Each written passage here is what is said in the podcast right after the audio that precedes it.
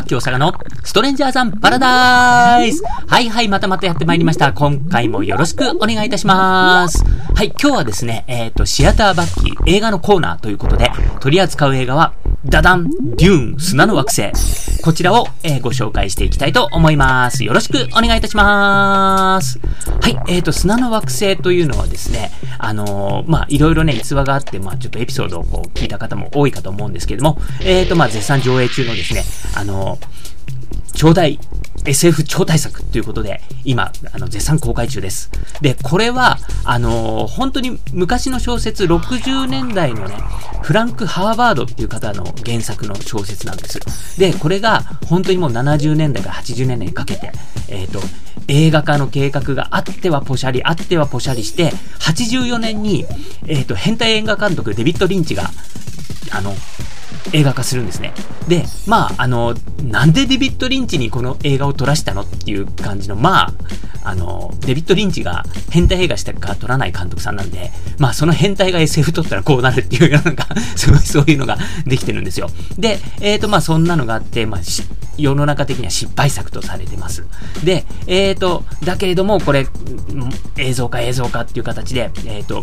2000年にテレビシリーズ的な感じで、えっ、ー、と、前編後編ってわけで、あの、ちょっとストーリーが大作で、あの、やっぱり2時間とか3時間にも収めるのがなかなか難しい話なので、で、テレビシリーズっていう形で、まあちょっと大きな枠を取って作ったという、あの、リメイク版があります。で、えっ、ー、と、それもね、よくできてるんですけれども、うん、まあ、あのストーリーをちゃんと、あの、小説オリジナルに基づいて作りましたね。うん、テレビシリーズよくできました、みたいな感じで。僕もこれ見てるんですけれども、あんまりやっぱりインパクトがないんですよね。で、やっぱりこれを、えっ、ー、と、僕最近になってから、その2000年代リアルタイムでしか見てないですけど、やっぱり今見見た、最近見たっていう方は、やっぱりそのもう20年前で SFX がちょっと残念みたいな話も聞いたりとかしてます。で、そんなものがありつつ、まあ、このね、2021年、まさかの劇場版が登場するっていうね、僕、あの、いろいろ映画見に行ってるんで、あの、映画の予告編っていうのをね、いろいろ見てるんですけども、あ、今更また砂の惑星やんだみたいな感じだったんですね。ほーと思って。ただ、やっぱり、あの、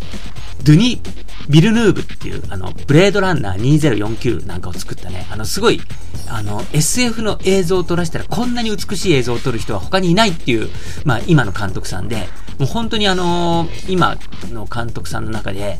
映像美撮らしたらこの人が一番美しいんじゃないかなっていう、まあそんな監督さんがちょっとメガホンを撮るということで、えっ、ー、とまあね、砂の惑星っていうぐらいなんで、でもそのもう本当に砂だらけの惑星で、もうでっかいサンドワームって言われてるね、あの、巨大なあのミミズみたいな砂の中で住んでる、うわーってもう何百メートル、200メートルあるような巨体の、うん、あのサンドワームっていうね、巨大ミミズみたいなのが出てきたりするんですけども、まあそういった映像とかは絶対素晴らしいだろうなと思ってたんですよ。ただですよ。ただこれですね、あの、原作がさっきも言ったように、もう1960年代の昔の作品なんですね。で、あのー、まあ今まで何度かそうやってね、映像化されててっていうので、まあ僕なんかはそれ追っかけてるんで、ストーリーも知ってるんですよ。しかも、そんなにストーリー面白いかっていうのがあって、そこら辺をどうアレンジできるのか、今回の新作でね。うん。映像が綺麗なのはもう間違いないだろうなってね。あの、もう最新の技術で、あの、すごく美しい絵を絵を描る、撮る監督がね、これを作って、うん、美しくないわけがないって、もうそこはね、重々期待できるんですけど、まあね、そのストーリーとかね、あとはそのデビッド・リンチが見せてくれたあの奇抜な世界、これをどうアレンジするかなっていうところ、まあ、ここが肝だなと思ってね、えっ、ー、と、見てきました。はい。まあ、そんなね、あの、ちょっといろんな曰く付きのある砂の惑星ですけれども、まあ、あの、本当にね、YouTube とか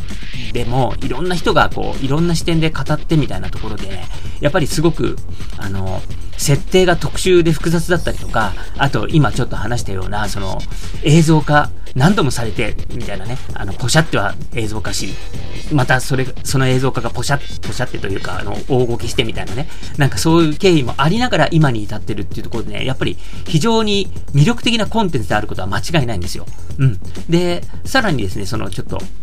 遡って、あの、映画の企画化されたところの話とかをさせてもらうと、えっ、ー、と、まあ、70年、80年代前後にですね、アンドレイ・ホドロフスキーっていうね、まあ、今も90歳ぐらいで元気なおじいちゃんなんですけど、えっ、ー、と、この人に、が映画化するぞってって、まず立ち上がったわけですよね。で、えっ、ー、と、この方はですね、アンドレイ・ホドロフスキーっていうのは、代表作として、エルトポ、それからホーリー・マウンテン、サンダールグラとかね、あの、とにかく、すごいもう、ちょっと見ただけで、えってこんな映像見たことないって、今見てもビビらされるような、すごいビジュアルの映像を撮る、まあ、カルト映画の巨匠です。で、本当にね、あの、もう、ビジュアルもすごいし、ストーリーっていうかね、なんかもう何この世界、話みたいな、なんかもうとんでもない、すげえもの見たなって、今でももうね、そんな30年、40年前のフィルムでもそう思わせてくれるインパクトのある、まあ本当にアート作品ですね。まあ映画っていうよりも、うん、なんか、そう、娯楽としての映画じゃなくても、本当にアートですね。それもなんか前衛アートというか、なんかそういうこう、ちょっととんでもないものを見せてくれる監督さんがいるんです。で、この監督さんが、まあ企画を立ち上げたわけですね。脚本作って、デザイン作って、コンテ作ってって、それを一冊の本にして、映像制作会社、映画制作会社に売り込みに行ったらしいんですよ。で、主役は、ローリングストーンズのミック・ジャガー、そして、10時間の対策です。いかがですか？って言って、まあ、結局これ企画倒れに終わるわけなんですよね。で、その企画倒れに終わった、まあ、砂の惑星、うん、で、砂の惑星企画倒れに終わりましたっていうドキュメンタリーがあるんですけど、これがめちゃくちゃ面白いというね、なんかあの、ホドロフスキーのデューンっていう映画になっていますので、あの、興味のある方はこちらもぜひご覧ください。えー、まあそんなことがあって、えっ、ー、と、実際に84年にデューン砂の惑星、これ映画化されてます。で、この時はですね、あの、まあ80年代の SF 映画といえば、スター・ウォーズ、それからエイリアン、ブレードランナーな、まあそこら辺が代表作になるんですけども、まあちょっとした SF 映画ブームみたいなところもあったんですね。で、スター・ウォーズとかでなんかそういう、なんか斬新な SF、SF 映画ってこんなすげえんだ、面白いんだ、わーっていうとこで、もう鳴り物入りで登場した砂の惑星、ドドーン。これが、もう本当に、大体ね、そもそもこのフランク・ハーバード原作の砂の惑星自体が、すごく特殊な設定で、ちょっとマニアックで、まあ、ある意味グロテスクな世界観なんですよね。で、まあ、ちょっとそこら辺の話をすると、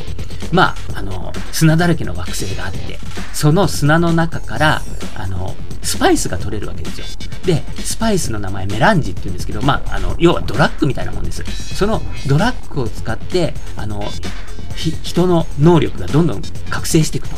なので、まあ、ここの砂の惑星のこの世界の中、ちなみにこの世界っていうのは、えっ、ー、と、西暦1万何年っていうね、我々の生きてる、あの、西暦2000年より8000年後の世界なんですよ。で、その8000年後の世界、西暦1万年になるちょっと前に、あの、コンピューターと人工知能と人間が戦争するんですよ。で、あの、それで結局人工知能に人間が勝って、また、あのちょっと中世みたいなこう、世界観に変わってるわけですよね。うん。西暦1万年超えた世界っていうのは。まあ、そんな、あの、設定があったりとかして、で、そこでね、砂の惑星でそういうメランジっていうね、あの、スパイスが取れるぞと。で、そのスパイスを、こう、人が吸収すると覚醒するみたいな感じで、で、その覚醒した人間が、なんかね、あの、デビッド・リンチの映画版には出てくるんですけれども、もう、巨大な胎児みたいな形の奇形、奇形の、もう巨大な胎児みたいな感じで、もう、ブクブクなんて、なんか、水槽みたいな中にいるんですよね。それで、そいそいつが、なんか、能力を使って、あの、人々をワープさせたり、こう、もう、宇宙空間から宇宙空間にワープさせたりみたいな感じでね、あの、なんか、飛行能力があるみたいな、なんかそういうすごい不思議な世界で、で、えっ、ー、と、その世界には、あの、いろんなこう王族があらゆる星を支配してると。うん。で、この、春光年家っていうのと、あとはアトレディス家っていうのがあって、まあその二つのでっかい、この勢力が争っていくっていうのがこの砂の惑星デューンのお話なんですね。で、えっ、と、その砂の惑星っていうのがメランジン、そのスパイスが採掘できるすごい貴重な資源のある場所だと。ね、今の地球で言うと、まあ、サウジアラビアとか、ああいうあそこら辺のアラブのあたりですよね。石油が取れるぞ、みたいな。で、それをめぐって、まあ、こう、世界の利権がいろいろこう、動く、うごめいているっていう形で、それが全宇宙ずっとなったのがデューンの世界みたいな感じだと思ってもらっていいです。で、えっ、ー、と、まあそういった形でですね、あのまあ、この春光年家とアトレイディス家っていうのが、こう、争うわけです。そういう中で、あのすごいね、あの、なんていうのかな、術、術術師っていうかね、あの、女性だけがなれる、こう、占い師みたいな、こう、能力者たちがいるんですよ。で、えー、っと、そういう人たちがいたりとか、あとは、あのいろいろ王族の側近として人間コンピューターっていうのが出てくるんですよね。で、これ人間コンピューターっていうのは何かっていうと、さっきちょっと話したように、えっ、と、まあ、この世界が成り立つ前に、あの、人工知能と人間が戦争してるんですよ。で、人工知能を撲滅して、で、あの、コンピューターューターみたいなのがない世界になってるんですね。だから、特殊な能力を積んだ人間が人間コンピューターとしてあの、頭の中でバーッと計算するみたいな、そういう人たちが登場するんです。それメンタートって呼ばれてるんですけど、このメンタートっていうね、あの、人間コンピューターみたいなことを言われてる人たちなんですけど、この人たちはなんかそういう能力を使ってることで、なんかすごい眉毛がムワーンと長くて、唇があの洗濯バサミ挟んだ後みたいな感じで、なんかこう、あ、紫に腫れてるみたいな感じでね、まあ、とにかく気持ち悪いやつが出てきたりとか、あとはですね、えっ、ー、と、この争っている、この、春高年家、春高年家のね、あの、兄弟、春高年兄弟っていうのがいるんだけど、そこの大ボスっていうのが、あのー、空に浮く空気デブなんですよ。なんか、あの、今回の新しい砂の惑星でももちろん出てきますけれども、こう、なんか、すごいデブなんだけど、こう、いつもふわふわ空に浮いてるんですよね。なんかそういうキャラクターが出てきたりとか、あと、その砂の惑星には原住民が住んでるんです。で、砂の惑星本当に砂漠の中なんで、もう水分がとにかく貴重だと、水が貴重だということで、彼らはですね、あの、スーツを着てね、保水スーツってあの、全身の汗とか、まあおしっことかね、そういうのをこうフィルターを通して自分の飲み水にできる、そそういう機能を持った、あの、スキューバダイビングの時のね、なんか、ああいうこう、着るやつ、なんつったっけ、うん、まあまあ、ああいう感じのね、あの、スーツを着てるんですよね。で、えっ、ー、と、まあとにかくもう、自分の体液ね、あの、汗とか涙、ね、あの、おしっこを全部、あの、飲み水にしてっていう、その、着ながらそれが機能するっていうことで、なんか、まあそういう設定だったりとか、あとはその、原住民っていうのがいて、その砂の惑星の中で地下で暮らしてる人たちっていうのがいて、で、まあそういう人たちと、えっ、ー、と、まあ主人公たちが出会っていくっていう話になるんですけども、まああの、その人たちはとにかく、くせえと。もう汗、汗とかもう体臭がくせえみたいな、そういう設定だったりとか、とにかくね、あの、奇抜な人たちとかキャラクターがいっぱい出てきたりっていう、まあそういうこう、ちょっと奇抜さっていうのも、砂の惑星の、まあちょっと魅力であり、特徴であり、すごい癖のあるところなんですよね。うん。で、えっ、ー、と、そんな形で、えっ、ー、と、話を戻すと、80年代の SF 映画ブームの中で、砂の惑星デューンが映画化されたぞって言ってね。で、えっ、ー、と、同時期に、えっ、ー、と、まあ、エイリアンで大成功したリドリー・スコットがブレードランナーを撮ってるわけです。で、ブレードランナーっていうのもね、やっぱりすごく特殊な世界観。あの、それまでの SF 映画って、もう、スター・ウォーズとかもそうだけど、もう宇宙船はもう白くてかっこよくってみたいな感じ。うん。あの、内装とか白くてね。で、エイリアンだと、なんか、まあ、そういう、ね、あの、綺麗な宇宙船ばっかりじゃなくて、こう、ね、なんか使い古された宇宙船の中でこう旅をしている人たちみたいな感じのリアリティが出てきたりとかね、まあそういうのがあったりとかするんですけども、で、えっ、ー、と、ちなみにですね、あの、ブレードランナー撮ったリドリー・スコットも実は砂の惑星、デューンに映画化しないかってオファーを受けてて、結局ちょっといろいろうまくいかなくって、撮ったのがブレードランナーだったんですよ。これはね、結果的にあの、リドリー・スコットさん的にはそれが大成功だったと思います。えっ、ー、と、まあ、ブレードランナーってね、公開当時はあの全然ヒットしなかったっていう話だったんですけども、まあ、それがね、あの、ずっと何年も経ってどんどんどんどん世の中に認められてって、今じゃもう SF 映画を代表する、もう金字塔的名作っていう風に呼ばれてるし、実際そうだしっていうところですね。で、えっ、ー、と、まあね、ブレードランナーはブレードランナーで、まあ、レトロフューチャー的なね、なんかこう、未来ってピカピカでかっこいいだけじゃないよっていう世界観っていうかを出してくれたりとか、やっぱりあの、ブレードランナーも、こう、敵役のね、アンドロイドたちが、あの、すごくやっぱりちょっと奇抜で奇妙なキャラクターだったりとかね、うん、あの、アクションを起こしたりみたいなところがあったと思うんですけども、えっ、ー、と、砂の惑星は、さらにそれの上を行ってるわけですよ。で、まあ、さっき話したように、そういうちょっとね、奇妙なキャラクターたちがワンサが出てくると。で、監督したのが、もう変態監督デビッド・リンチ。デビッド・リンチの話をちょっとすると、まあ、この後ですね、えっ、ー、と、テレビシリーズでツインピークスっていうのを撮ったりとか、えっ、ー、と、砂の惑星の直後には、ブルーベルベットってね、タイトルはすごい綺麗なんだけど、まあ、変態映画ですこれも。普通のね、なんか男の子が、なんかちょっと、あの、怪しい世界に巻き込まれていくって話なんですけど、えっ、ー、と、で、その怪しい世界に巻き込まれていくきっかけっていうのが、ちぎられて落ちてる耳、人間の耳をきっかけになんかこう、おかしな世界に行くみたいな感じでね。えっ、ー、と、この映画の中でね、デニス・ホッパーがこう、酸素吸入器をこうで、酸素をこう、スーハースーハーしながら女を犯すシーンがあったりとか、とにかく、あの、なかなか来てる映画なんですね。で、その後にもツインピークスで成功した後に、ワイルド・アット・ハートって、これ、あの、カンヌ国際映画祭でグランプリ取ってるんですけど、これも変態映画です。えっ、ー、と、ニコラス・ケイジが主演なんですけれども、ニコラス・ケイジがあの、なんか爬虫類のヘビ側みたいなジャケット着て、俺はロッカーだぜ、プレスリーに啓蒙されたぜ、みたいな感じでね、最後あの渋滞の車のな上をバンバンバンバンあの駆け抜けてって、うん、ラブミーテンダーを歌いながら女を抱きしめるっていうなんか そう、それで天使に祝福されるみたいな完全に行かれた映画なんですけど、なんか、とにかく、あの、そういうね、あの変態映画を作った、まあ、デビッド・リンチですね。で、この人ですね、これ、これもびっくりなんですけれども、このデューン砂の惑星が、劇場映画2本目なんですよ。で、えっ、ー、と、この人がその前に作った映画っていうのが自主制作で作った、あの、まあ、処女作、一番最初の作品が、イレーザーヘッドってね、まあ、この作品はですね、モノクロ映画なんですけど、まあ、気持ち悪い映画でね、俺大好きなんだけどさ、あのー、まあ、ある男が、なんかちょっとその、奇妙な世界に生きていて、で、なんかあの、うん、変な、こう、やっぱりね、ここでも、こう、奇形の赤ちゃんみたいなのが出てくるんですけど、まあそういうね、うん、あの、あとはこう、コブをつけた女がステージで延々と歌うシーンがあるとかね、なんか、そういう映画でですね、本当に、なんていうの、これはもうアート作品ですね。はい。で、その後に、えっ、ー、と、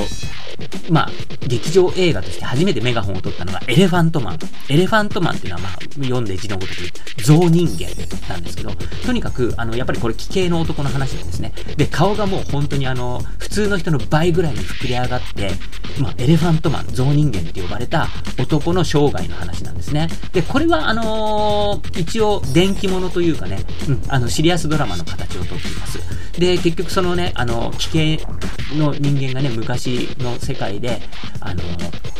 見せ物小屋に立つことになるみたいな、なんかいろいろそういう話なんですけど、で、電気的なストーリーなんですけども、えっ、ー、と、まあ、これはすごくヒットしたわけなんですよ。で、えっ、ー、と、まあ、そのね、エレファントマンを撮った、で、劇場公開用のね、一般映画とは、これしか撮ってないのに、もう、な、5000億ドル ?500、5000万ドルか。5000万ドルかけて、ね、あの、このデューン砂の惑星のね、映画化、映画監督を、まあ、デビッド・リンチに任せられるわけですよね。で、えっ、ー、と、これのね、あの、プロデューサーをやったのが、リノデ・ラウレンティスっていう方で、えっ、ー、と、もう、キングコングとかで大成功した、まあ、あの、当時ね、一世を風靡した。この人もね、またちょっと奇抜な映画ばかり、あの、プロデュースした人なんですけどね、この人が、よし、もう映画はリンチにやらせようって言って、で、えっ、ー、と、まあ、エレファントマン撮った監督だみたいなことで。だけど、その前に一本自主映画でイレーサーヘッドっていうね、まあその変態映画を撮ってますねと。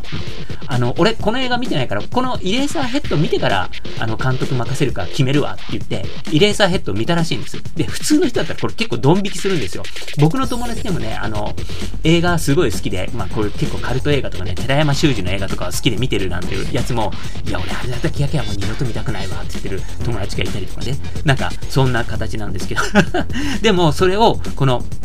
ラウレンティスっていうこうプロデューサーは見て、うん、俺の目は間違ってなかった。砂の惑星は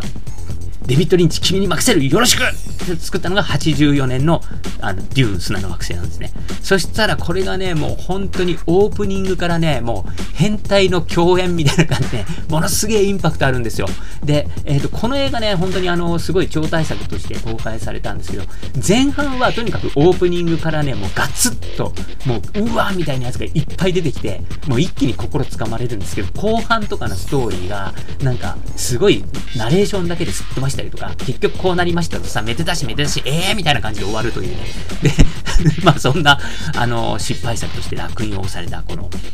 デューン砂の惑星84年版です。で、えっ、ー、と、2000年にテレビシリーズみたいのがあって、で、これもまあ、あの、原作に忠実で、まあ、テレビ版としてよく作りましたねっていう感じのもので、で、今回、鳴り物入りで、まあ、そういったね、紆余曲折があって、つい、ついに、ルカ、あ、間違えた。えっ、ー、と、ドゥニ・ビニル、ビルニュー、言いにくい、ドゥニ・ビルヌーブが監督ね、このビルヌーブ監督は、ブレードランナー2049とか、あとメッセージっていう作品とかがあって、とにかく SF で映像を撮らせたら本当に美しいってね、僕、あの、ブレードランナー2049は見てますけど、あのー、このストーリー的にはね、このブレードランナーのあの続編はもう全然ハマんなかったんです僕はね。うん。だけど映像はとにかく確かに美しかった。それはもう否定できません。うん。で、うん、どうなんだろうなと思って見たんですよ。で、えー、っと、ちなみに主演はですね、えっ、ー、と、ティモシー・シャラメ。ティモシー・シャラメっていう、まあ、すごい華奢なね、青年なんですよね。で、ティモシー・シャラメといえば僕がすごくインパクトがあるというか、あの、残ってるのが、ルカ・ガダニーノ監督の、えっ、ー、と、君の名前で僕を呼んで、まあ、このね、あのー、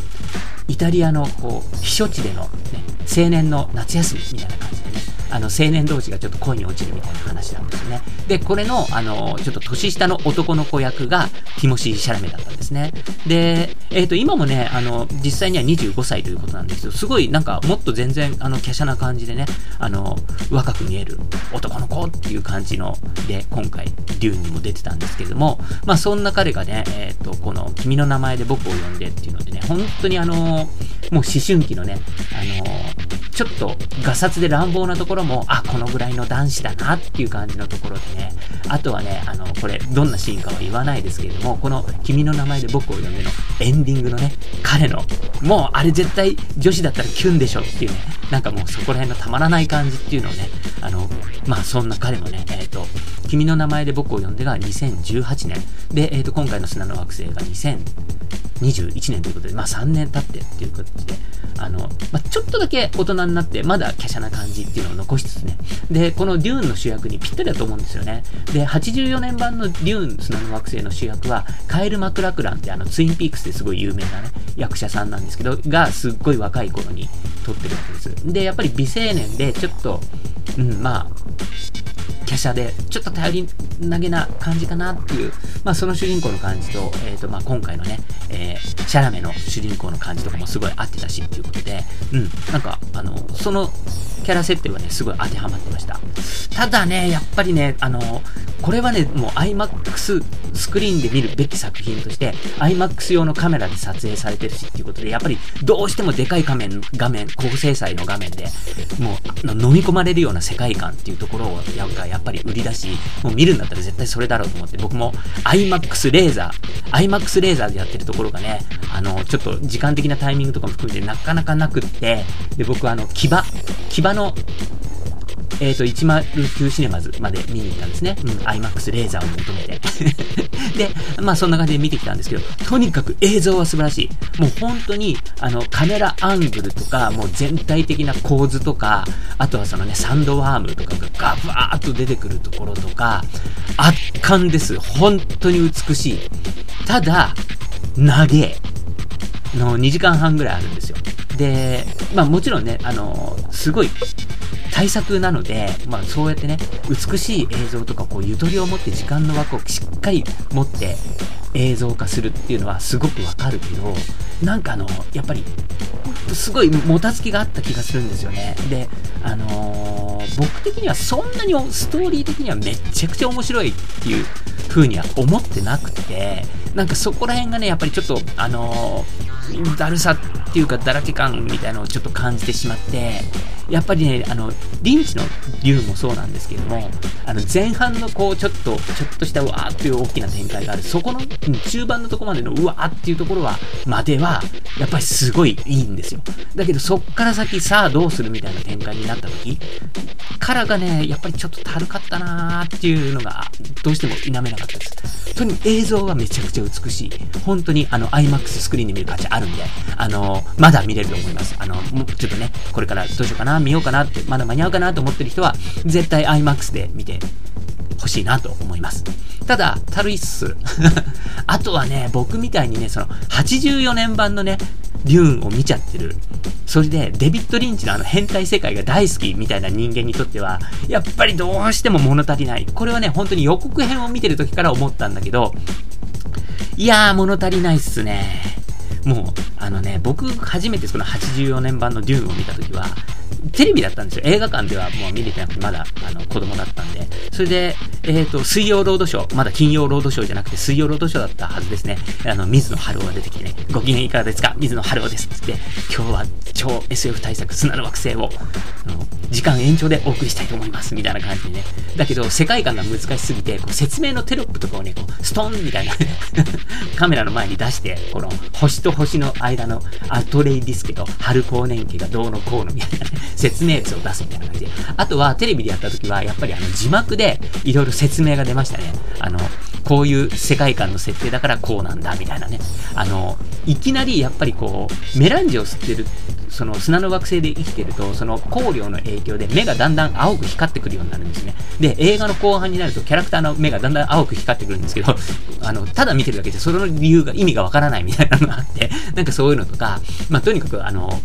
テレビ版でやった時はね、やたらあの、なんか解説がちょっと字幕で出たな、みたいなね、そういうのもあったんですけど、とにかくさっき言ったように、あの、癖のあるキャラクターたちのインパクトがすごいんですよ。もう、映画が始まっていきなり、スキンヘッドのその修道場みたいなババアが黒装束で出てきて、なんか、うーんとかやったりとか、あとはね、さっきも言ったように、その、水槽に入ってるあの、もう巨大なね、なんかこう膨れ上がった胎児みたいなのが出てきて、で、あれですね、まあ、アキラで、あの、ぐわーっとなった鉄夫みたいな、ああいう感じですね、うおーみたいなのが出てきて、それ、あれとかも絶対、あの、砂の惑星の影響を受けてると思うんですよ。あの、とにかく砂の惑星は、あの、企画を頓挫したなんだかんだっていう時からエイリアンにも影響を及ぼした。それからスター・ウォーズね。スター・ウォーズだってあの一番最初は砂の星からストーリー始まるじゃないですか。ああいうところとか、まあ、あの、ここら辺の話ともうどんどんどんどん長くなっちゃって、あの、今回のね、ポッドキャストもめっちゃ長いんですけれども、えっ、ー、と、30分で終わらせようと頑張ります。はい。そんな感じの中ですね、とにかくリンチ版のインパクトがすごかったわけです。それからあの、空気デブ、さっきもう話しましたけど、その空気デブのインパクト、リンチ版はもうダントツなんですよ。今回のね、空気デブのこうね、あの、春光年男爵もね、ちょっとこう、奇抜なキャラクターで出てきますけど、もう全然全然、もうリンチ版とかも顔とかもただれてて、それがブワーとか言ってなんかいきなり空に浮き上がって、なんか黒い油かなんかを頭からぶっかけられながら、ニヤニヤしながら少年を襲うみたいなね、少年を犯すみたいな、なんか、そういういかれたシーンがあったりとか、あとはね、あの、さっきも言ったように、その人間コンピューター、この、あの、形相ですよね。なんかもう、眉毛がすごいなんかビヨーンって、うん、伸び放題、ボーボーで、あの、本当にあの、ペンチでねじったみたいに唇が荒れてる気持ち悪いやつがやったら、あの、側近としてね、あの、横にいたりとかね、なんかと、あとは、あの、ポール、主人公のポールがですね、その、占いババア修道場に、あの、ちょっと試されるシーンっていうのがあるんです。で、これ、あの、重要なシーンで、あの、どの、あの、映像版にも出てくるんですけれども、この箱の中に手を入れなさいって手の甲をね、この箱に入れられるシーンがあるんですよ。で、今回ももちろんね、あの、新作のデューンでもそのシーン出てきましたけど、そのシーンのインパクトとかなんかその気持ち悪さみたいのって、もう全然リンチ版の方が圧倒的にいいのね。で、あとは前半でその、ポールはね、あの、アトレイディス家の、まあ、こう、次のね、あの、世代を担う、あの、王子様なんですけども、あの、すごい、戦いの、こう、トレーニングとかも受けてるんですね。そのトレーニングを受けるシーンとかで、なんか変なバリア、バリアを張って、シールドみたいなのを作って、なんかトレーニングをしたりとかするんだけど、そのシーンの、その変なバリアの、こう、レトロフューチャー感、なんか昔の SF っていうか特撮感みたいなね、そこら辺もね、圧倒的にリンチ版の方がね、いいの。あの世界観。なんかこう、本当にね、なんか、こう、いろんな建物の中の内装とかそういうのもこう、アールデコみたいな感じのね、なんか中世が SF になりましたみたいな、まあそういう味わいとか、なんかそういうのとかもね、独特な感じでいいんですよ。だから今回のデューン映像すごい美しいけど、なんかやっぱり綺麗になりすぎちゃって、なんか、うーんっていうね、あの、リンチ版とかにハマっちゃって僕としては。うん。あの、後半とかの投げやりですげえ雑な作りで残念なリンチ版なんですけれども、えっ、ー、と、で、今回ですね、今回のこの新作は、えっ、ー、とね、実はパート1なんですね。で、パート2っていうのは、あの、続編が制作が、まあ、今回ね、世界で公開されて、興行成績がいいんで公開決定になりました。だけど、まあ、公開されてヒットするかどうかで、あの、このまま終わる可能性もあったんですね。だけど、今回無事に、あの、続編ができるということになったんで、えっ、ー、と、リンチが投げやりにね、終わらした、あの後半、残念な後半を、いかに楽しく見せてくれるかっていうのは、本当に僕、楽しみにしてます。えっ、ー、とね、この砂の惑星、続編、えっ、ー、と、2年後になりますけど、こちらも楽しみにしたいと思います。バッキー大阪のストレンジャーザンパラダイスはい、ということで、今回はですね、えっ、ー、と、まあ、いわくつきの SF 対策、デューン砂の惑星のお話をさせていただきました。それではまたおちょっとだけ30分過ぎちゃった。お聞きいただきましてありがとうございます。